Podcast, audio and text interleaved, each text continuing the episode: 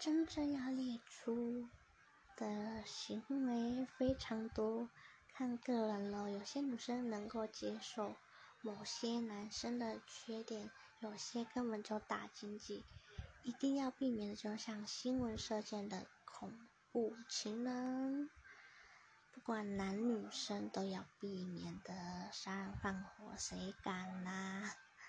一定要会顾虑自己安危的。会保护自己的，有安全感是最重要的。部分女性容易放大化男生的一些小举动，就会感到焦虑、不安全感非常重，想太多，所以会逃避的男性，千万别啊！